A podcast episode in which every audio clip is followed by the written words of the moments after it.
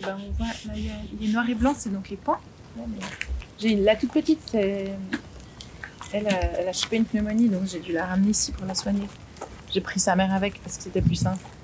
Mais les deux du fond, là, du coup, celle qui est en train de manger avec sa toute petite, c'est c'est des pans, je rase. Et les autres, ils sont croisés. C'est de l'ail rose de Lautrec, c'est mes propres semences.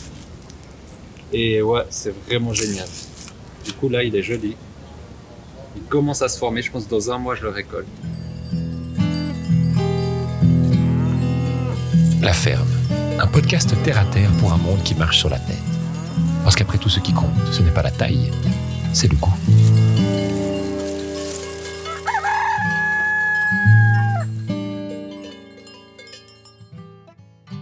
Mais je pense que du coup, j'accorde beaucoup plus d'importance à la vie, à la leur, à celles qui sont là, ici et maintenant. Mm. Ça donne euh, une dimension supplémentaire. Enfin, je veux dire, j'ai encore plus envie de les respecter ici et maintenant. Mes aspirations profondes, j'essaie de les tenir. Dire mes petites libertés du quotidien, j'y ai beaucoup renoncé. Mais ma liberté fondamentale d'essayer de faire ce que j'aspire, je pense que ça a été un moteur d'avoir ces enfants, mes deux filles, quoi. Bienvenue à la chèvre et le chou à Palaisieux. En plein mois de juin, alors que les journées de travail sont interminables, Raphaël et Laurence ont trouvé la disponibilité pour nous ouvrir leurs portes et, vous l'entendrez, leur cœur. Dans l'épisode d'aujourd'hui, j'ai donc le plaisir de vous faire découvrir le parcours d'un couple qui est parti de la ville pour aller vivre ses rêves d'enfant au milieu des champs. Laurence et Raphaël nous racontent, en toute honnêteté et avec beaucoup de délicatesse, ce qui leur a permis de faire ce choix et de tenir dans les moments difficiles. Alors sans plus tarder, je vous propose une petite heure en compagnie de la chèvre et du chou. Merci beaucoup de m'accueillir à La Chèvre et le Chou à Palaisieux, Raphaël et Laurence. Euh, on est là, on a un petit moment, on a réussi à caler une petite heure, on espère, dans un programme assez riche et assez dense de ce week-end de formation chez vous. Et puis, bah, l'idée, c'est qu'on puisse un peu faire connaissance avec vous, votre ferme, votre parcours, votre aventure, qu'est-ce qui fait que vous êtes là aujourd'hui et que vous n'êtes pas resté dans vos anciens boulots que, que vous aviez, et on s'était d'ailleurs rencontrés dans dans d'autres vies? Euh, donc voilà, peut-être, euh, je pense que ça doit être un peu redondant puisque vous avez déjà fait ça un peu tout le week-end, mais racontez un peu d'où êtes, d'où êtes-vous venu pour être aujourd'hui euh, ici? D'être ici, en fait, c'est... Je me souviens, on était allé voir, euh, on habitait Genève à ce moment-là, on avait un enfant, puis on est venu voir des copains qui habitent juste en face sur la colline euh, au Thiolaire, et puis euh, ils nous ont parlé d'une coopérative qui se créait à Écoto, et nous on pensait, on voulait par repartir de Genève pour moi, partir de Genève pour Laurence, et puis il y a eu cette occasion d'une coopérative en partie autoconstruite, et on est arrivé dans la région comme ça. Ok. Et dans vos parcours, à quel moment vous vous êtes dit je vais quitter euh, mon travail euh, pour aller euh, pour aller faire autre chose? Est-ce que vous vous souvenez du moment déclencheur qui s'est dit, vous a dit là, stop, il va falloir, il va falloir changer? Oui, pour moi, c'était. Alors, moi, je suis travailleuse sociale de première formation. J'ai grandi à Genève, comme m'a dit Raphaël. J'ai toujours rêvé d'avoir des animaux. C'était. Moi, je voulais être vétérinaire quand j'étais petite, jusqu'au moment où il fallait aller jusqu'à Berne pour faire un examen que j'ai pas fait.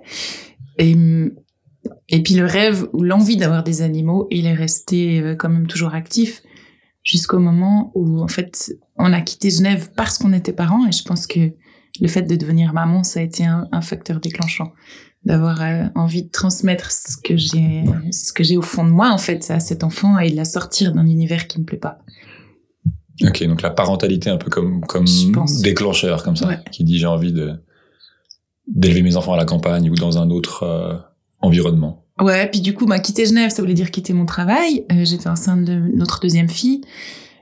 J'allais pas faire garder la première pour retourner à Genève pour travailler, donc c'était aussi, en fait, logistique. J'ai quitté le travail par simplicité. Et à partir de là, euh, j'avais envie de faire quelque chose quand même. Et c'est les- c'est là que, en fait, Raphaël il m'a dit, mais je te construis une chèvrerie, tu prends des chèvres. Ça a commencé comme ça. Ouais, c'était assez rigolo parce qu'on en parlait et puis on a croisé des copains qui sont éleveurs à Granges et on les a croisés à une pizzeria à Châtel. Et du coup, en quelques discussions, en quelques, ouais, en un rien de temps, d'un coup, quelque chose qui était dans une idée est devenu concret. Ah, bah alors on a deux chèvres euh, qui ont pas porté cette année, on veut bien vous les faire garder le temps qu'on aille à l'alpage, puis on a deux chevrettes à vous vendre.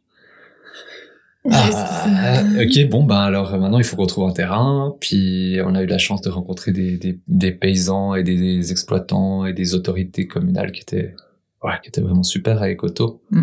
On a eu la chance de tomber sur les bonnes personnes qui nous ont filé un crouille terrain. Et on a fait un truc super. Et après, ben il y a l'aventure qui se met en route. D'abord tout, tout, tout, tout, tout petit. Et puis euh, peu à peu euh, qui s'approche de ce qu'on est aujourd'hui. Ouais. Et on va y revenir, mais c'est vrai qu'une des particularités d'ici, c'est que cette aventure de, de, couple et de famille par rapport à d'autres euh, modèles qu'on peut qu'on peut voir. Euh, ben voilà, c'est tu disais, euh, Raph m'a dit je te construis une chèvrerie. C'est aussi des choix qui se sont faits qui se sont faits ensemble. Comment comment ça se négocie ça de de se dire euh, est-ce que c'est c'était la base de votre relation? Est-ce que c'est parce que vous étiez ensemble que vous vous êtes dit on va faire ça? Comment comment c'est né cette complicité là sans doute un peu des deux. On s'est rencontrés en parlant de nos rêves, en fait. En se rendant compte, enfin, on s'est rapprochés parce qu'on se rendait compte qu'on avait des futurs possiblement communs, des aspirations qui pouvaient se ressembler. Ah ben moi, avant que je rencontre Laurence, j'avais déjà bossé comme ouvrier agricole. J'avais déjà cette envie profondément là. Après, mm. les, je pense une partie de pression sociale, une partie de réalité pragmatique ben, dans la situation que j'avais avant, c'est-à-dire pas de CFC agricole, pas de formation agricole, juste de l'envie, ben, ça suffit pas pour faire quelque chose. Et puis il y avait plein de choses d'avant, et puis après de ce... Ouais, on s'est retrouvé là-dessus. Donc quand il a fallu rendre ça concret, ben moi j'adore, je pense que le, le, petit garçon qui est en moi adore construire une chèvrerie et faire les foins. Même si euh, le petit et le grand garçon n'a pas forcément envie d'avoir euh, des chèvres, mais les chèvres allaient très bien avec euh, le tout, quoi. Et du coup, ça, on s'est bien trouvé. Et toi, ton déclencheur, t'as pas répondu à cette question mais mon déclencheur, je pense que fondamentalement, quand j'étais gamin, moi, je rêvais d'être paysan. Mais je rêvais pas du tout d'être paysan sur le tracteur, comme je voyais mon, mon voisin de où j'étais petit. C'était pas ce paysan-là, c'était euh, les, les, images, euh, je sais pas, moyenâgeuses de gens euh, forts, asservis, oui, mais libres dans un sens, qui bossaient avec leur corps dehors toute la journée, toute l'année. C'était un peu un idéal fou. Alors j'adorais gamin, je me souviens, j'avais une paire de sabots en bois. ça peut paraître ridicule, mais j'adorais être avec un grand chapeau en paille, puis récolter du foin pour les hamsters de mes voisins, puis c'est complètement ridicule, mais il y avait ce rêve-là. Après, on oublie, on fait, on répond à des aspirations sociales, on fait des choses, on fait j'ai eu la chance de faire plein de voyages, plein de films, des trucs. Je suis super content de ma vie. J'aurais pu faire ingénieur agronome, peut-être, ça m'aurait fait autre chose, mais du coup, j'ai tout appris par la bande, en étant plutôt à suivre des intuitions des envies plutôt que des cours dans la matière en rencontrant bah, à rue euh, qui est vraiment une personne que j'admire beaucoup parce qu'elle bosse hyper bien. Puis ouais, c'est vraiment, c'est des successions de choses, quoi. Ouais.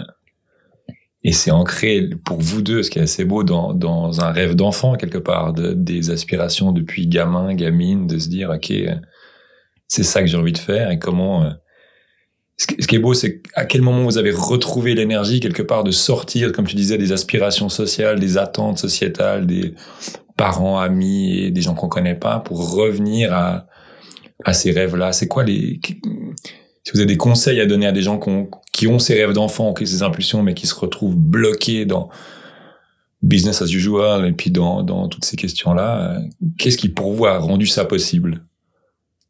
Je pense que très concrètement, ben déjà, d'une part, on, s'est entraidé, on s'est soutenu vis-à-vis de nos familles un peu, enfin de dire euh, mm. voilà, ça paraît, mon rêve paraît aberrant, on m'a jamais cru là-dessus, mais par contre, mon conjoint me soutient, alors en fait, moi, je peux faire face à ma famille et inversement, je pense qu'on avait les deux un peu, un peu ça. Euh, et puis il y a aussi que on n'a pas démarré gros, on n'avait pas d'enjeu financier avant il y a trois ans. Après, ça nous a sauvés entre guillemets. Ouais, de, de, commencer. Ça nous a permis d'expérimenter notre rêve en fait. Voilà, de l'expérimenter sans pression. Puis après, très pragmatiquement, ben on a eu la chance que Laurence elle fasse des alpages et qu'elle puisse avoir un CFC agricole. Parce que sans ce CFC agricole, on n'aurait rien du tout. Et très pragmatiquement, on a eu la chance que j'ai touché un héritage de ma grand-maman, qui n'était pas mirobolant, et puis que j'ai eu une avance sur la suite qui fait que ça nous a aidé à avoir un peu plus de fonds propres et puis que sans ce soutien de ma famille en prêt ou en ou en avance, eh ben, ça aurait été super difficile. Ok. Et donc, toi, t'as fait cash. Il y a deux aspects. Il y a, il y a l'aspect vraiment de d'entraide entre nous. Puis après, l'aspect que Laurence, elle a, c'était son tour de faire une formation, qu'elle a fait cette formation agricole. Et puis que, ben, ouais, il y a vraiment ces deux aspects-là. Son tour de faire une formation, euh, c'est de- par rapport à qui? Parce que moi, avant, je m'étais formé à la RTS comme réalisateur quand on s'est rencontrés. Quand on a eu notre deuxième enfant, moi, je faisais des films à l'arrache avant des projets extraordinaires en Afrique, des trucs super, mais qui rapportaient pas beaucoup. Ce qui rapportait, c'était de faire de la démolition de maisons et de travailler comme ouvrier. Et euh, ben, il y a eu un moment où j'ai voulu tenter le coup de postuler à la RTS comme réalisateur et j'ai été pris. Mais c'était des années de stage à 100% avec les enfants en bas âge et du coup, Laurence, elle a vraiment mis son, son poing dans sa poche puis elle s'est occupée des enfants pour que je fasse mon rêve du moment, qui Ouais. était la succession d'événements qu'il y avait eu et que j'ai fait. Et du coup, quand il a fallu rendre l'appareil, ben, je pense que je l'ai fait, et bien, en m'occupant des enfants et en lui permettant d'aller dans ce qu'elle voulait. Ok. Donc ce rêve, il a pu avancer aussi dans un... On en parlait à, à midi dans ces histoires de, de questions de genre et autres, aussi parce qu'il y a un équilibre dans le couple qui permet que chacun peut, peut avancer à tour de rôle dans, euh, dans ses envies-là. On y aspire. On essaye, ouais.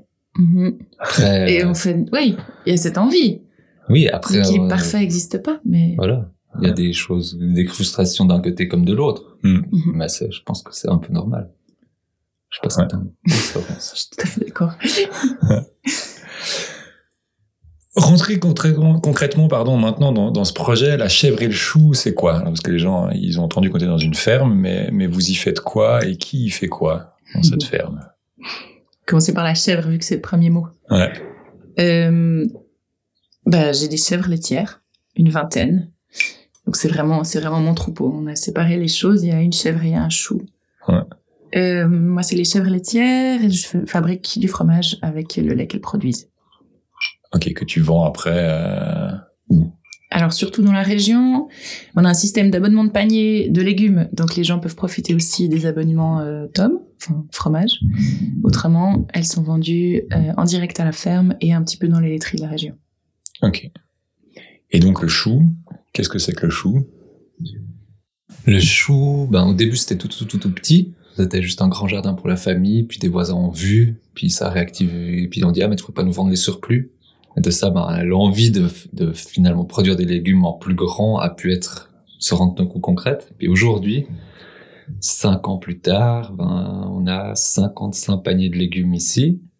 Chaque semaine, 55 familles viennent chercher un panier de légumes.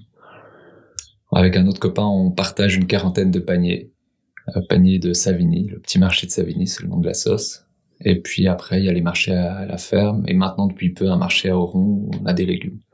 Puis après, il y a encore quelques autres petits euh, débouchés, comme un resto à Palaisieux qui adore nous mettre en avant et qui est trop chou, mais où on essaie de collaborer, trouver des idées ensemble, et c'est bonheur, quoi, c'est enrichissant. Et donc, juste euh, pour avoir une idée du temps, toi tu dis 5 ans, 50 depuis quand? Depuis... euh, Ça a pris un peu plus de temps. Non, depuis j'ai le moment. 41 ans, c'est vraiment Depuis les Ouais, premiers paniers. 5 ans depuis les même euh, ça fait plus. ça fait plus, hein, Mm. c'était à Maracon, Zindévie. 2016, je pense, et puis on a Ouais, ça fait six ans, cette septième saison. Puis au début, c'était vraiment un espèce, une espèce de jungle. À ce moment-là, je connaissais pas vraiment la permaculture, à part, euh, en tout cas, je l'identifiais pas comme tel. Pour moi, la permaculture, c'est un truc pas sérieux, mais du coup, ce que j'en savais, je m'y identifiais pas, mais c'était un espèce de jardin luxuriant dans une pente avec euh, des terrasses faites partout, une serre semi-enterrée. On s'était vraiment éclaté. C'était Mm. incroyable. Et voilà, c'était surproductif parce qu'il y avait un soin énorme apporté à une toute petite surface. Et ouais, c'était vraiment quelque chose de chouette à faire. Et ça, toi, le, le- la découverte, l'apprentissage de, de faire pousser des légumes, t'as commencé quand? C'est un truc que t'as toujours fait toute ta vie? Ou il y a eu un moment où tu t'es dit tiens, je me mets à faire ça? Mon père avait toujours un jardin. Il adorait jardiner assis sur un truc par terre. Il jardinait, donc j'ai j'ai jamais aimé le jardin avec mon père. Moi non plus. Mais après, j'ai eu la chance de, de rencontrer euh, justement la fille de cette maraîchère à rue. Et puis après, j'ai pu aller bosser avec elle. Puis je pense que quand j'ai été bosser chez elle, elle avait un tel degré de de- d'exigence face à elle-même et face aux gens qui travaillaient avec elle que c'était impossible de satisfaire ses exigences. J'ai beaucoup appris. Puis là, à ce moment-là, j'avais 19 ans. Donc j'avais plein d'idées, j'avais lu des trucs, j'étais même un peu plus tard, non, j'avais pas 19, j'avais plutôt 22, comme ça. Mm. Mais j'avais envie de faire ça, je rêvais de faire du maraîchage, Mais quand je me suis trouvé à bosser avec une maraîchère ultra expérimentée, qui a élevé seule ses enfants, qui a bossé comme une folle toute sa vie, bah, c'était impossible de bosser aussi bien, aussi vite, aussi rapidement que ce qu'elle aurait souhaité. Du coup, c'est parti un peu en, ça a fini en queue de poisson, on dira. Mais par contre, j'ai vu ce que ça pouvait être de faire du maraîchage avec une exigence et une intensité qui étaient magnifiques. Puis après, ça m'a trotté dans la tête des années, des années, des années. Et puis je l'ai peu à peu mis en pratique à ma sauce, en faisant des choses qu'elle considérait comme impossibles, typiquement des idées de permaculture, de culture associée à plus large échelle. Et puis d'autres choses que j'ai découvertes au bec et loin, ici, en faisant des choses, en lisant des choses, en, en tentant des, des, ouais, des choses dans le jardin, en m'amusant en fait. Vu que tout le début, c'était pas du tout une idée d'être productif, mais d'avoir du plaisir. Et en commençant tout petit, ça a permis cet espace de d'essayer.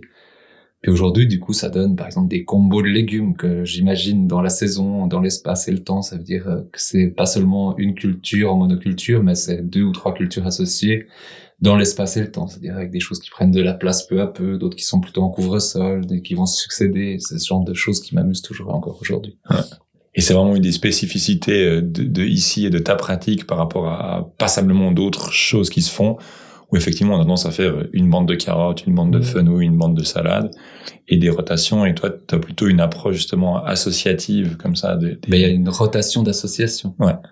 Ouais, ça c'est un truc euh, qui m'amuse beaucoup. Ouais. Et, Et ça, c'est, c'est, c'est, donc, tu dis, il y, a, il y a 20 ans, tu découvres un peu ce métier-là avec cette, cette maraîchère, à peu près, et puis tu commences ces expérimentations il y a, il y a combien de temps? À Genève, on avait déjà des jardins. C'était souvent des échecs complets. Mais par manque de temps, par distance avec le lieu, plein de raisons que, voilà. Mm.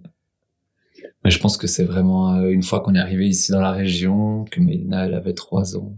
Ça fait, On a emménagé en 2012. Ça Ouais. commencé à peu près à ce moment-là. En Oui. petit. Puis... voilà, c'était une, en une dizaine d'années. Ok. C'est passé d'un petit jardin familial à un demi-hectare de maraîchage. Mais toujours inspiré par des techniques que beaucoup de gens vont plutôt associer à du jardinage qu'à du maraîchage.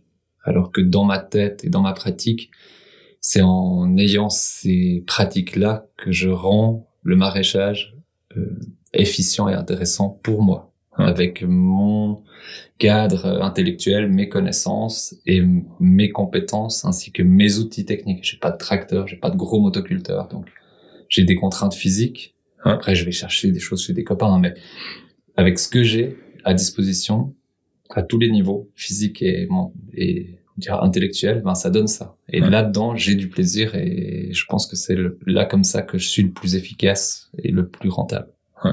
aujourd'hui. Demain, pas. Demain, demain? ça va changer. Ok. Parce que j'ai déjà plein d'idées de faire des choses différemment.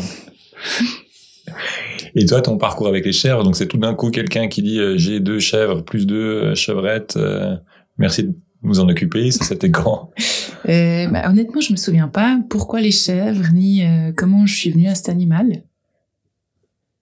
Mais, Raph fait des monstres signes. oui, alors un bout de la réponse, c'est que les vaches sont trop grosses. Ça, c'est certain. En fait, voilà, quand on s'est, quand je me suis dit que j'avais envie d'avoir des animaux en étant puis que les choses étaient peut-être possibles, la vache, elle avait clairement pas sa place. Mm. Au niveau de la cabane de 8 mètres carrés que Raphaël a construite, on n'était pas deux vaches, c'était incompatible. Ouais. Et j'aime pas les moutons. À partir de là, restaient les chèvres. Et ça tombe bien parce que c'est vraiment un animal que j'adore maintenant. Hum, Et je pense que c'est pas directement euh, nos amis Philippe et Flore qui nous ont proposé les chèvres, c'est quand même moi qui suis allée d'abord pour sonder le terrain de ce Ouais, que ça représentait. Mais ça s'est fait un peu de pair. Et ça, c'était, ben, les premières ont le même âge que notre deuxième fille, donc euh, elles sont nées en 2013. J'ai pris mes premières chèvres au printemps 2013. Ok, donc les deux expérimentations commencent il y a à peu près Ouais. à peu près dix ans. Et du coup, à peu près cinq ans quelque part d'expérimentation sans aucune pression financière. Ou voilà. Ouais, c'est un bon résumé. Et, Et ensuite, puis après, depuis cinq ans, gentiment commencer à, à essayer de, de sortir un peu d'argent de, de ces pratiques-là. le vrai enjeu, il a commencé quand on est, quand on a emménagé à Palaisieux, en achetant la ferme en 2019. Ok. Où on devenait Donc, propriétaire, il y avait ouais. donc un mariage avec une banque, euh, des hypothèques à sortir. Ça s'est bien passé, c'était une belle fête. Écoute, euh, C'était une fête. on n'est pas 17 pro mariage, mais Ouais, en gros, quand on a eu la chance d'avoir un banquier qui nous soutient, ouais. qui était encore un banquier de caisse d'épargne. Dire, lui, il bossait à la- avant de bosser pour la banque qu'il nous a prêté, on va pas faire de pub, hein. Il bossait pour une caisse épargne de village. Donc, la mentalité, c'est pas le banquier d'affaires zurichois. hein. Ouais. C'est un banquier de village qui prête pour les gens de la région. Et on a eu de la chance de tomber sur cette personne qui nous a cru à notre projet. Et qui nous a dit très clairement qu'avec ce qu'on gagnait, l'argent qu'on avait et tout, si ça avait pas été pour un projet de vie avec une possible vraiment bonne rentabi- rentabilité économique, on va pas dire bonne, eh ben, il nous prêtait pas. Ah, donc c'est aussi de rencontrer la bonne personne qui comprend aussi un peu ce que c'est que ce type de projet et, et pourquoi vous le faites. Et d'avoir la bonne personne qui nous recommande auprès de cette bonne personne. Oui, et la bonne personne qui vend la bonne ferme au bon moment, au Ouais, bon endroit. c'est une constellation. Ouais, c'est aussi un peu la thématique du week-end là de, de formation microferme, c'est connaître son environnement. Mhm. Et puis c'est aussi ça, c'est connaître son environnement social, c'est-à-dire euh, connaître les personnes qui connaissent les personnes et qui savent que. Typiquement cette ferme, comment vous avez eu l'information? Alors la blague, c'est que moi j'ai amené mes gamines à la gym juste à côté pendant des années. Je l'ai jamais vue. Vraiment, je l'ai jamais calculée. Euh, elle était en vente depuis longtemps à un prix faramineux, donc on l'a même pas prise en compte non plus. Et en fait, quand le prix est redescendu, elle est reparue comme une nouvelle annonce euh, sur Comparis tout bêtement. Donc elle est apparue euh, sur Raphaël, enfin une hôtel de Raphaël qui avait un moteur de, enfin de recherche là. Ouais. Ouais. Et puis, euh, on s'est dit, waouh, pas les yeux, 3 hectares, euh, on essaye, quoi. Hmm. Parce qu'en en fait, nous, on avait, ben voilà, emménagé Coteau, puis déménagé à Maracon, donc c'est vraiment la région. On avait envie d'y rester, on souhaitait que nos enfants puissent rester dans le même cercle scolaire. C'était ça un petit peu le vœu. Ouais. Et, ben voilà, pas les yeux répondaient à ce vœu-là. Mais au moment où on l'a eu, c'est vrai qu'on était proche de renoncer aussi. On était proche de renoncer. Ouais. Ok. Ouais. C'est dire, vrai. en fait, on trouvera rien ici. C'est, bon. Renoncer On au projet ou à la région Ou presque même carrément à l'agriculture. Ah, moi, j'étais pas là-dessus, mais peut-être de réenvisager. On n'a jamais voulu bouger en France comme tal, Ouais. même Ouais. si on a eu des, on a tenté d'avoir des fermes avec euh, lui et Carole, mais on n'a jamais voulu bouger en France. Et moi, dans ma tête, c'était peut-être le moment où, ben voilà, on renonce à, à ici et on part. Ouais. Peut-être. Peut-être que c'est ça qu'on doit faire, parce qu'ici, c'est tellement impossible. Ouais. C'est un peu le moment charnière où euh, on avait souhaité quelque chose, on a cherché, cherché, cherché, cherché, Mhm. pris quelques bons vents. Hmm. Et puis, euh, puis que voilà, il y a un moment où Mais dans notre histoire, il y a aussi qu'on a cherché à s'associer dès le départ. Ben, on était seuls, on était voilà l'un avec l'une avec ses chèvres, l'autre avec le chou. On on s'imaginait pas travailler que les deux en couple et en famille. Donc on cherchait avec d'autres gens. Et puis en fait, euh, bah, les échecs successifs sont finalement on s'est retrouvés les deux. En fait, on était les derniers à chercher ensemble. Les autres étaient partis des recherches, etc. Puis euh, on avait aussi le bagage, je pense, pour se dire, mais en fait, ça, en fait, on peut essayer de faire ça que les deux. On a maintenant euh, les épaules et puis les connaissances pour le faire. Mm. Ça, c'est combiné. Ouais. Parce Mais- qu'avant ça, on se sentait pas prêt. Ouais, mais pas prêt, mais aussi on avait vraiment envie de faire avec d'autres. Oui. Et puis après, ben c'est pragmatique, c'est que ben certains sont partis à l'étranger, d'autres y ont renoncé. Une potentielle association s'est mal passée, et du coup, ben on se retrouve au final les deux. Mhm. Et il y a des occasions, puis on essaie de faire en sorte que ça le fasse. Ça voulait dire renoncer au week-end et aux vacances. Ouais. C'était en fait ça l'enjeu de départ, je crois. D'être Ouais. plusieurs, c'était pour pouvoir se, se partager le travail Et et, puis s'offrir des congés. S'offrir des ça, on n'a pas eu pendant plusieurs années.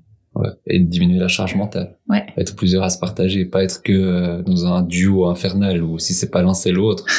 Mais si c'est pas l'autre, c'est l'un. Ouais, c'est ce qu'on a pas mal vu effectivement le week-end passé où on était à la ferme du Joran qui est un collectif et puis on a parlé de ça effectivement où le fait d'être beaucoup ça permet de, ben, de partir en vacances de de se casser une jambe sans que ce soit l'autre qui se retrouve Mhm. avec 100% de, de de la charge et du coup comment vous faites concrètement pour pour tenir tout ça? Parce qu'effectivement euh, vous étiez dans des choix de vie classiques travail social RTS euh, ça paye relativement bien et puis ça va puis là vous aviez des vacances et puis tout ça Là, vous faites une transition vers euh, moins de revenus, j'ai l'impression. Enfin, on en parlera, mais euh, moins de vacances.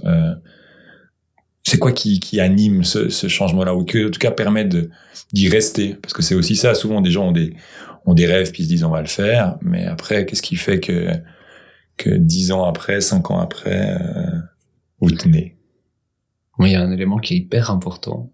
C'est que quand Mina était toute petite, il y avait des bons potes qui sont toujours des bons potes. On se voit plus par les aléas de la vie, mais elle me racontait que son patron avait un enfant en même temps que nous. Et que parce qu'il avait un enfant, il allait plus au travail, il était moins à la maison, il voulait gagner plus d'argent pour assurer sa sécurité, puis il lui mettait en fait tout ce qu'il faisait sur le dos. Mm. Moi, je me suis dit à ce moment-là, mais moi j'ai des enfants, mais je veux, juste- je veux au contraire qu'ils soient un moteur pour que je suive mes rêves. C'est-à-dire qu'ils soient jamais un frein à ce que je souhaite au fond de moi. Mm. Jamais. Ils vont jamais justifier un truc où je m'écoute pas. En disant, pour leur sécurité, pour leur argent, pour leur... Non.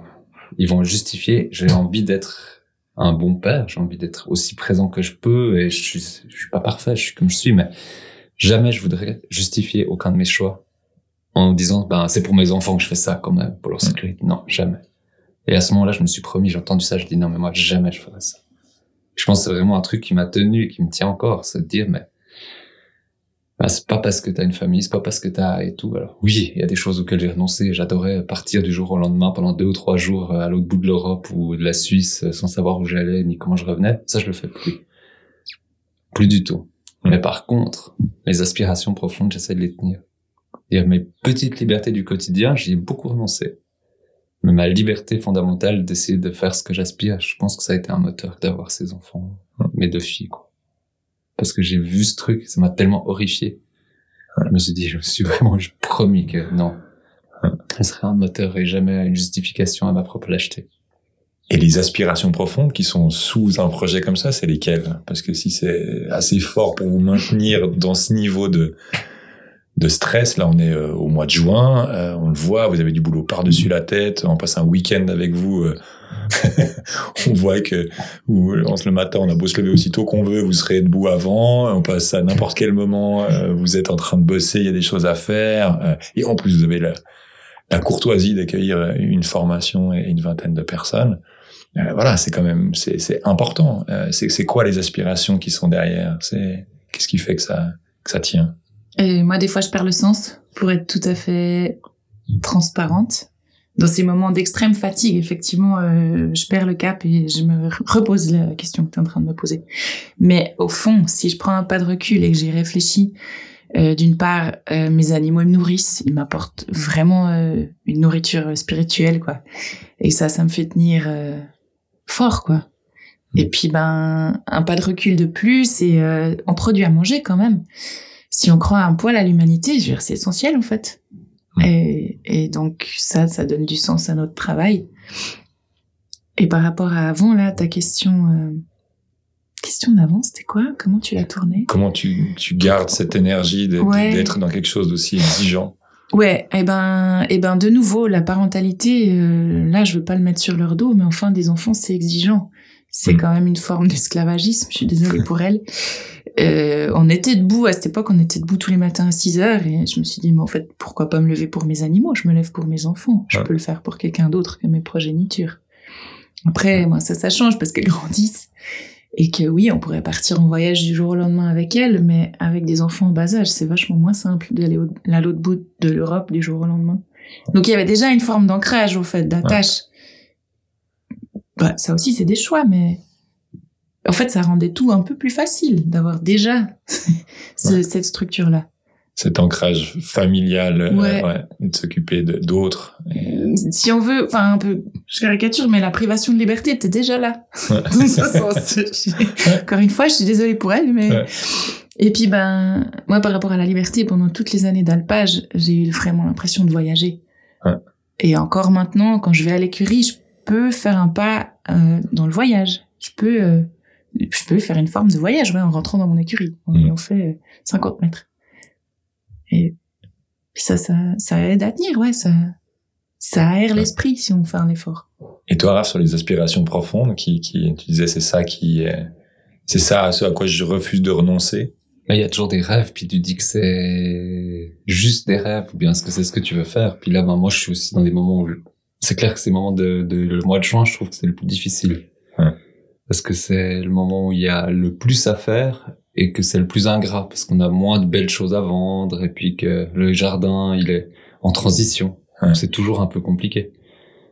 Mais du coup, moi aussi, je doute dans ces moments. Mais le, le fondamental, je sais pas, il y a quelque chose où mais je suis, moi j'ai, je sais pas, Laurence, elle parle d'esclavage avec euh, les enfants et tout. Moi, je le vois pas comme ça. C'est pas forcément mon point de vue sur la chose.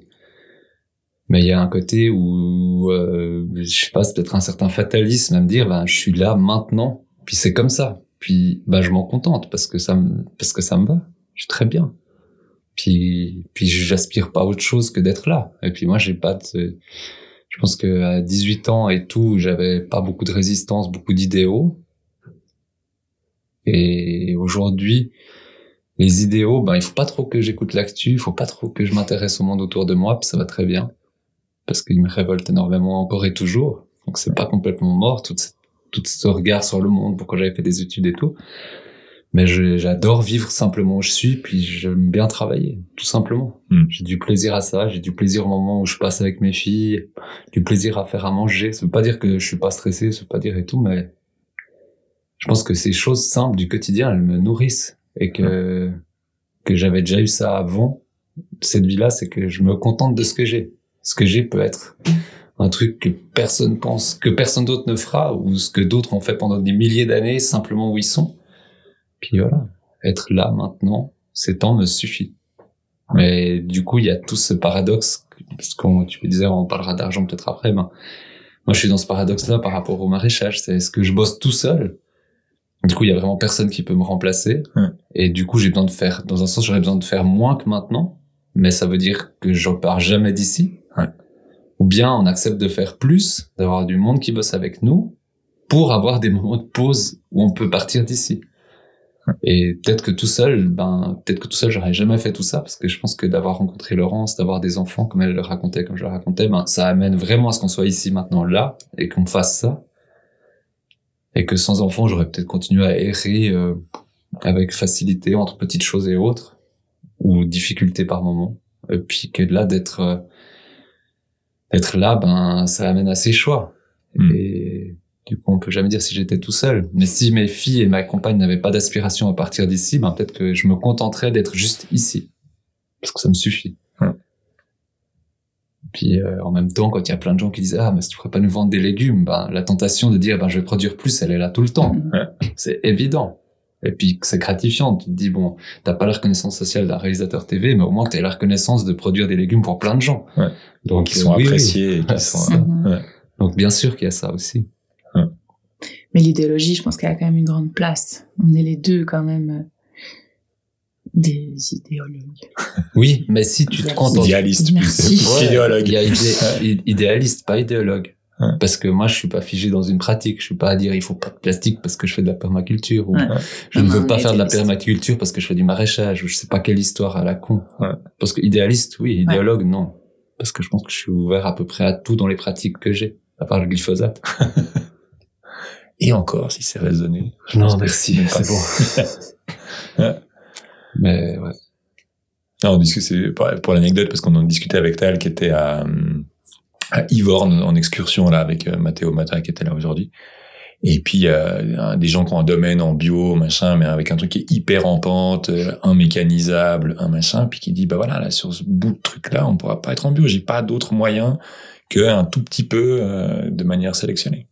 Donc après, est-ce qu'il faut renoncer à cette parcelle-là, puis laisser remettre des sapins et arrêter de faire du pinard? On peut, on peut en discuter, mais de se dire que même pour des gens qui ont vraiment cette envie, bah, des fois, il y a des choix techniques qu'il faut, euh, qui, auxquels il faut, voilà. Toi, justement, c'est une des premières années, si je me trompe pas, où tu mets des bâches ou tu mets des choses comme ça. Puis, bah voilà, peut-être que idéalement, c'est pas ça qu'on a envie de faire. Je trouve même ça temps, terriblement moche. c'est extrêmement moche. C'est vrai que dans ton jardin, ça choque un peu quand même, même par rapport à l'année passée. Et puis en même temps, quand on voit la somme de boulot que vous avez, et puis qu'on voit des, des courgettes qui poussent tranquilles, on se dit, ben ouais, ouais. Je pense que ça fait sens, effectivement, sur, euh, sur un équilibre de vie et puis sur un truc, euh, de pas aller se péter le dos et de se rajouter deux heures par jour de désherbage sur certaines planches euh, pour juste faire des courgettes sans, sans du tout de plastique. Et, et c'est aussi un petit peu ce qu'on essaie de transmettre dans ce podcast et dans ces discussions qu'on a, c'est de dire, euh, si tu arrives avec que des certitudes, ben, prends, prends le temps de t'appuyer dessus assez longtemps pour qu'elle casse, et puis comme ça, on, on pourra retravailler derrière. Moi, j'ai envie de poser juste une ou deux questions. Un, un des, un des, hum, des gars qui m'a donné envie de faire un podcast, un Américain qui fait de l'ultra-endurance et qui est vegan. Et, euh, et comment, toi, tu, ton rapport aux animaux, parce que c'est vrai qu'on est souvent dans ces milieux un peu militants, euh, végétariens ou véganes, ou à vouloir, euh, voilà, pas avoir de viande. La plupart des autres projets de micro-ferme, souvent, il n'y a pas d'animaux, c'est vraiment pur euh, légumes. Euh, et en même temps, toi, tu as ton superbe rapport avec ce troupeau, avec ces animaux, avec une autre forme de vivant. comment c'est pour toi ces questions-là? Ben, C'est ça la réponse. non, euh, je peux préciser un peu. Euh, euh, moi, j'ai été végétarienne très très longtemps. Euh, 20 ans en fait, jusqu'au jour où j'ai reproduit ma propre viande. Enfin, produit ma propre viande, je l'ai pas fait avant. Donc là, j'ai recommencé à manger de la viande, seulement la mienne. J'ai essayé d'être végane ça a absolument pas marché. Hmm. Je, je suis convaincue que l'être humain a besoin de protéines animales. Ce que j'assume très mal quand même, parce que je trouve que l'humain ne, ne mérite pas en fait de tuer des animaux pour manger. Mais ça c'est trop, enfin voilà, c'est un débat ultra philosophique, philosophique, éthique, etc. Hmm, moi j'ai pris le parti que mes animaux sont vraiment respectés, qu'ils m'apportent à moi et aux gens qui m'entourent beaucoup d'amour. Et voilà, c'est, comme tu dis, voilà, une autre manière d'aborder le vivant. Euh, j'ai la conviction profonde que que l'animal apporte vraiment quelque chose à l'humain dans en termes énergétiques et émotionnels. Elle nous ouvre le cœur, qu'on le veuille ou non, euh, d'une manière ou d'une autre, que ce soit un chat euh, ou un hamster dans une famille ou bien une chèvre dans un pâturage.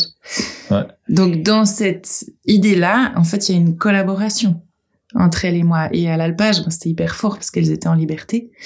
Elle revenait pour la traite matin et soir. Il y avait un contrat de confiance en fait. C'est-à-dire, oui, je vous détiens, euh, je vous utilise, mais en contrepartie, vous avez la liberté et la protection.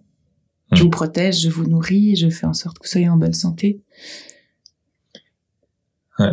Et ça veut dire que dans ton optique, parce que c'est vrai que euh, moi ça me pose pas seulement une question, la domesticité des animaux, et puis alors dans une version encore plus exagérée, l'exploitation animale. Mm pour toi, le fait qu'on ait ces occasions d'être en contact avec des animaux de manière plus rapprochée, ce qu'on peut pas avoir avec le, le sauvage, disons, c'est quand même difficile de faire un câlin à un cerf ou, euh, mm. ou un loup.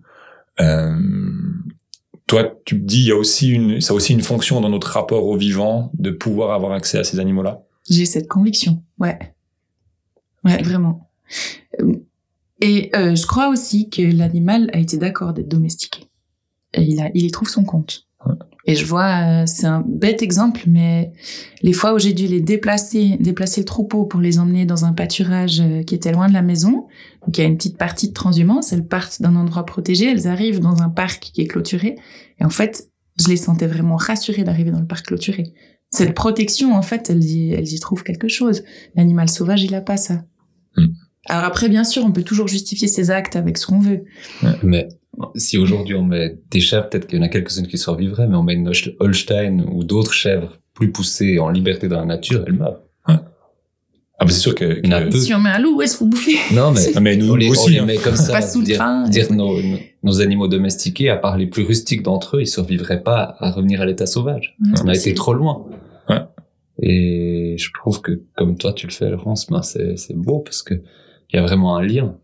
Des fois, je pense que quand tout d'un coup on atteint une certaine taille de troupeau, le lien existe peut-être, mais est beaucoup plus compliqué. Se dilue dans les pratiques, dans les machines, dans les robots qui assistent dans tout. Mm.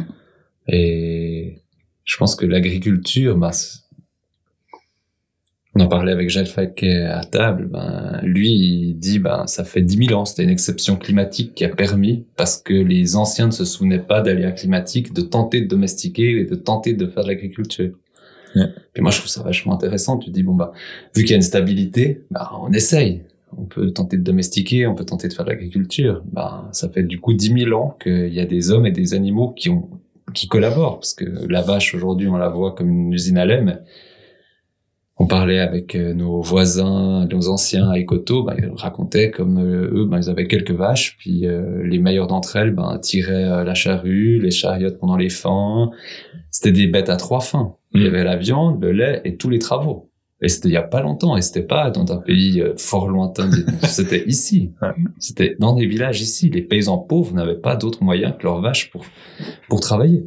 Ouais. Dire cette collaboration, aujourd'hui on oublie parce que c'est des critères euh, abstraits et dignes d'ingénieurs sans cœur qui ont, qui guident à la sélection animale, mais pendant longtemps on a sélectionné des animaux avec qui on vit. Ouais. C'est-à-dire tous les jours on est avec eux. C'est-à-dire il faut quelqu'un qui a bon caractère, qui va, qui va pas piétiner les enfants, qui va bien travailler, qui va être endurant, en bonne santé, rustique, faire de la viande, faire du lait. et c'est, quelqu'un, c'est un compagnon de vie. Et aujourd'hui, c'est un- euh, du Moyen Âge où les enfants étaient, étaient les, les nourrissons suspendus au mur pour pas se faire euh, manger par les cochons qui en fait euh, étaient dans la cuisine parce qu'on vivait avec quoi. Et, et, euh, tu vois comme ça. les- Alors, J'ai jamais vu ces images-là. Ouais, mais c'est c'est comme ça qu'on les protégeait parce que les Ah bah parents ouais. bossaient puis en fait ils étaient pas dans un dans Ouais. un parc. euh, Enfin, c'est chaud. euh, Mais en même temps, euh, ils avaient l'air bien. Ils étaient pas suspendus par les cheveux. Euh, moi, j'avais et plutôt, dans un quand t'as panier. dit, on voit l'image des enfants suspendus, je voyais plutôt l'image des enfants suspendus à des gros chevaux de trait, ou un gamin de 3 ans sur le dos d'un percheron. Vingt, c'est- je sais même pas combien de fois sa taille en hauteur, ni son poids, mais voilà, c'était des animaux qui vivaient avec l'homme. Ouais. Et les hommes vivaient avec les animaux. Puis aujourd'hui, dans la majorité des cas, l'homme exploite l'animal. Mhm. Et ils le voient même plus. Et il n'y a plus un lien. Et je monde- dis, je lance pas la, la, la pierre. C'est comme la plupart des gens exploitent les choses, ne vivent plus avec. Quand on est, on peut pas vivre avec la terre si on n'y est pas. Et si on y est, ben, c'est de nouveau, c'est des aspirations, c'est, c'est très difficile d'être là-dedans maintenant. Je pense que c'est une chance inouïe. On pensait des fois à la vie et la mort. Il y a très peu de gens, par exemple en Suisse, qui sont, qui sont confrontés à la vie et la mort au quotidien, à part le monde médical et le monde agricole. Ouais. C'est-à-dire ceux qui n'ont pas de bêtes ne sont pas on n'est plus confronté à la vie et la mort. Et là, ce lien fait qu'on est confronté à la vie et la mort. Et après, même les grosses exploitations, ce lien à la vie et la mort, il est là tout le temps. Ouais. Qu'est-ce que ça a changé pour vous, ça, cette expérience-là? Parce qu'effectivement, vous racontiez la dernière fois, ben, avoir des animaux, c'est à un moment donné avoir des animaux morts. Enfin, il y a, y, a, y a pas tellement de choix, quoi. Et c'est, et alors, euh, c'est aussi, on l'espère, avoir des naissances et, et, des beaux moments. Mais euh, c'est quand même pas anodin. Et surtout, une chèvre, c'est, c'est, enfin, moi, j'ai habité dans une ferme où il y avait quelques poules. Il y a une poule qui meurt, tu la prends par les pattes, tu vas chercher dans la forêt. C'est désagréable, ça, ça fait vivre des choses, ça, ça reste de la mort, mais c'est une poule, quoi. C'est quand même moins une chèvre morte. Tu peux quand même difficilement aller la, la traîner par les cornes pour la mettre dans la forêt d'à côté. Donc, qu'est-ce que ça a changé pour, pour toi, par exemple, Laurence, de, de, d'être confronté à ça? Euh, c'est pas une question facile. Euh, alors, j'assume toujours très très mal un animal qui meurt. Je me sens toujours coupable. Si elle meurt de maladie, je me dis toujours merde, j'aurais dû faire autrement. Mais je crois. Et puis, bah alors pour le moment, l'abattage, c'est encore quelque chose de- d'extrêmement difficile. Mes vieilles chèvres sont toujours là. Mm. Elles vont mourir dans mes bras. Ça, Mm. c'est écrit. Mais, euh, mais je pense que du coup, j'accorde beaucoup plus d'importance à la vie, à la leur, à celles qui sont là, ici et maintenant. Mm. Ça donne euh, une dimension supplémentaire. Enfin, je veux dire, j'ai encore plus envie de les respecter ici et maintenant. C'est j'ai l'impression que les deux, vos pratiques reviennent dans, dans l'ici et maintenant. Faut arrêter de, de payer très cher pour aller faire des stages de méditation euh, à l'autre bout du monde. Il faut avoir des chèvres et faire pousser des légumes pour, pour revenir un peu là, là où on est. Peut-être que ça marche. Ça veut pas dire que ça marche chez tout le monde. Non. Mais ce ça veut pas matin, dire que ça euh, marche tout le temps. Ouais, c'est ça. Pour la petite histoire, ça ça fait une semaine que j'avais une stagiaire avec moi et ce matin, c'est la première fois que je me suis retrouvée seule avec le troupeau depuis une semaine. Puis ben, j'ai pris dix minutes pour juste être un petit peu avec elles et elles ont fait la queue pour recevoir des câlins. Ouais. Et elles sont passées l'une après l'autre devant moi pour se faire gratouiller. chou. Donc, pff, voilà, Génial. ça résume, pour moi, ça résume tout, quoi. Ah ouais, c'est vraiment se, se, se dire que c'est pas le fait de cultiver les légumes ou de, de, de s'occuper de bêtes qui est forcément négatif. C'est vraiment une façon de le faire. C'est vraiment, on a peut-être perdu le nord sur les, sur les pratiques et, euh, et là on essaie de tout, euh, de jeter le bébé avec l'eau du bain quelque part, de tout remettre en question. Alors peut-être qu'effectivement, non seulement c'est pas forcément négatif, mais en plus ça peut-être nous permet de je pense renouer avec le vivant de manière un peu plus large. Ouais. En tout cas, les, les véganes, c'est vrai que c'est moi ce qui me retient là-dessus. Parce que pour moi, il n'y a pas de cohérence. C'est-à-dire si Tu on a comme un iPhone et tout, soja des États-Unis, iPhone, la noix de cajou du Sénégal ou je sais pas où. Ouais. Les dégâts à l'environnement, à la faune, à la flore sauvage sont tellement énormes pour avoir juste ces, ces deux objets ou les avocats et Ouais. non mais c'est pas possible les gars. Mangez de la bidoche d'ici, que vous allez chercher chez un paysan qui traite bien ses animaux et vous ferez moins de dégâts à la planète et aux animaux en général. Ouais. Vous respecterez plus la faune et la flore, le vivant, en prenant de la viande de votre voisin qu'en prenant des avocats, des noix de cajou de l'autre bout du monde. Franchement. c'est dépitant, quoi. Après, je pense qu'il y a vraiment une réflexion à avoir sur les quantités. Parce que, parce que prenez de la viande une fois par semaine chez votre voisin et pas trois fois par jour euh, d'accord. au fin fond de l'Argentine. Ça, c'est clair qu'il y a aussi un, un truc à avoir. Mais c'est vrai que voilà, je trouve, je trouvais intéressant d'avoir l'occasion de vous avoir autour de la table pour en parler parce que parce que voilà, ça traverse pas mal toutes ces réflexions qu'on a ici. Puis depuis que j'ai appris que le biorgas, c'est-à-dire ce qu'on rajoute pour euh, pour faire pousser les légumes, euh, c'est du cadavre de poussin et de je sais pas quoi. Tu te dis que t'es vegan à bouffer tes- des navets qui ont été fertilisés avec du cadavre d'animaux. Ouais. Autant voilà. utiliser Ouais, le caca c'est du ça. voisin, quoi. Bah, autant avoir bouffé la bidoche, disons, parce que si, euh, si je suis là avec mes, euh, mes chaussures en, en- en plastique recyclé, euh, ma ceinture en, en, en ex-pneu, et puis que je veux euh, rien avoir de- de- d'animal, puis qu'en même temps, mes légumes, ils ont été faits à, à coup de d'extermination de mulots et de, et de cadavres de... Ouais. Euh, voilà, je pense qu'il y a aussi Et peut-être puis que une- mon téléphone est lié à un génocide euh, énorme, écocide en fait. Ouais. Ça n'a plus de sens. Donc effectivement, on retrouve une voie du milieu par rapport à ça. On va être obligé de s'arrêter parce que sinon il y a Tal ou David qui va débouler en haut des escaliers pour euh, pour nous engueuler parce que c'est de l'heure que vous ayez à intervenir sur votre dernier euh, dernière partie qui est un peu les, les finances. Euh, Peut-être juste deux mots sur ces finances quand même, c'est-à-dire euh, on, on devient riche en faisant une ferme comme ça. Je pense que non. Et comment on tourne? Comment Riche comment vous y arrivez?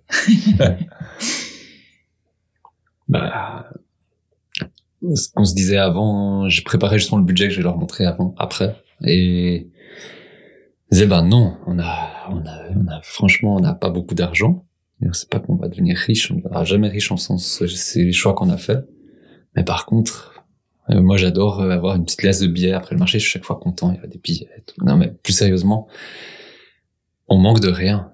Puis en plus, on a de la chance d'être dans un pays où on ne manque de rien. Donc si on était petit agriculteur dans un pays où on manque de tout, ce serait extrêmement difficile. Notre position au Brésil, au Sénégal, en Indonésie serait extrêmement difficile. Non, non. Tu dis quoi Un Je bref. t'ai dit de faire Non. mais j'ai- Ce serait notre position ailleurs dans le monde. Ouais. Petit agriculteur Non, serait très difficile. Ouais. Ici et maintenant, pas il y a 50 ans, pas il y a 100 ans, mais aujourd'hui, moi j'ai l'impression d'avoir beaucoup de chance. On Ouais. rencontre plein de gens extraordinaires. On n'a pas énormément d'argent, mais on paye toutes nos factures. Euh, voilà. Mais Mhm. c'est clair que si on avait des besoins de luxe et qu'on adorait faire du shopping dans nos heures de libre qu'on n'a pas, eh ben, on serait mal barré. Bon, il y a quand même qu'on aimerait faire quelques travaux et que Ouais. pour le moment, ils sont freinés par les finances. Mais effectivement, on, on boucle notre compta de manière correcte et puis on manque de rien, ouais. Moi, ce que je trouve difficile, je crois que je m'en fous d'avoir, euh, de pas avoir de surplus d'argent à la fin de l'année. Ce que je trouve difficile, c'est de me dire que je me tue à la tâche pour nourrir des gens qui gagnent dix fois plus que moi à l'heure. Hmm. Voire plus que dix fois. Et ça, c'est un sujet qui me rattrape dans ces moments de fatigue et de beaucoup de travail du mois de juin dont on parlait avant. De me dire, euh, mais en fait, pourquoi est-ce que nos employés acceptent, et enfin, c'est accepté dans la société qu'ils soient payés 16 francs de l'heure, alors qu'un notaire qui nourrit personne en touche 300 ou je ne sais pas combien. Et euh, voilà, moi, ça, c'est vraiment un sujet qui commence à me tendre. Donc les ingénieurs agronomes qui nous rendent visite, qu'on aime Ouais, ça. beaucoup, on les adore, mais ils sont super. Ils viennent et ils sont payés pour boire le café avec nous. Ils devraient nous laisser à moitié de leur salaire. Ouais. On a passé du temps avec eux. Non mais Ouais. je plaisante à moitié, mais il y a un moment, il y a des inégalités. Ouais, c'est ça. Ouais. Mm. et, Oui. ouais. Ça pèse. Et un écart, ouais, c'est ça, c'est un écart qui en plus a tendance à se creuser euh, et, et qui est Bon, si euh, la situation mondiale se, se détériore encore un peu, ben, les gens ils sauront très vite euh, qui c'est qui mange. Ben, il faudra qu'on ait quelques personnes qui viennent nous aider. Ouais. Il y a un, un gars du village, il adore dire faudra un fusil à chaque fenêtre. Ben, j'espère que non, jamais, parce que ce sera pas drôle du tout. Mais là, on voit, il y avait, j'ai vu une brève à la con, qu'en Australie, les- le prix de la salade est passé de 2 dollars australiens à 8 dollars australiens. Pénurie de carburant, inondation. Point.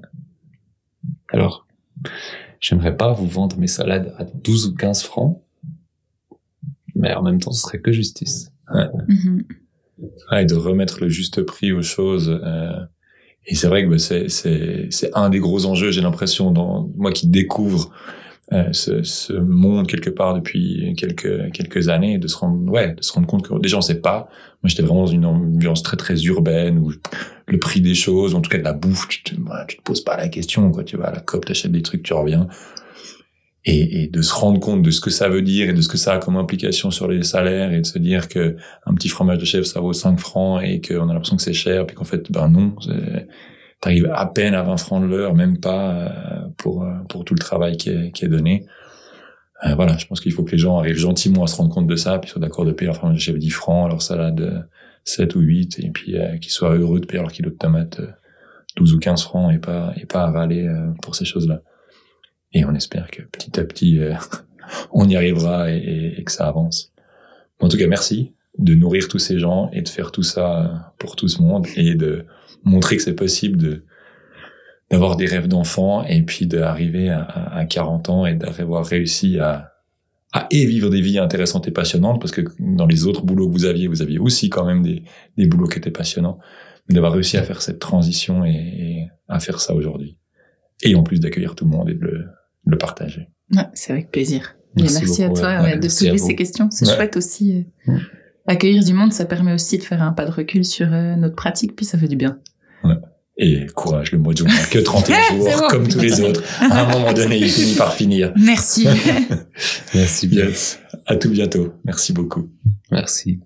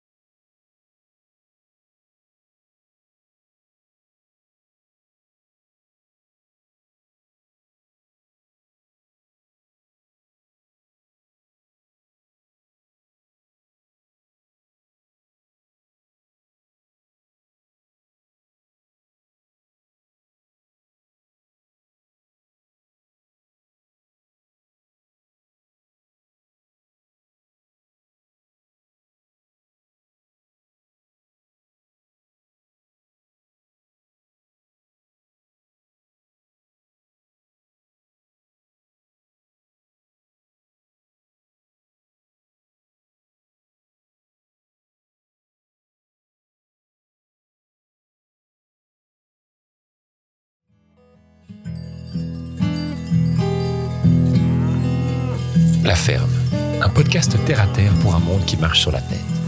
Parce qu'après tout, ce qui compte, ce n'est pas la taille, c'est le goût.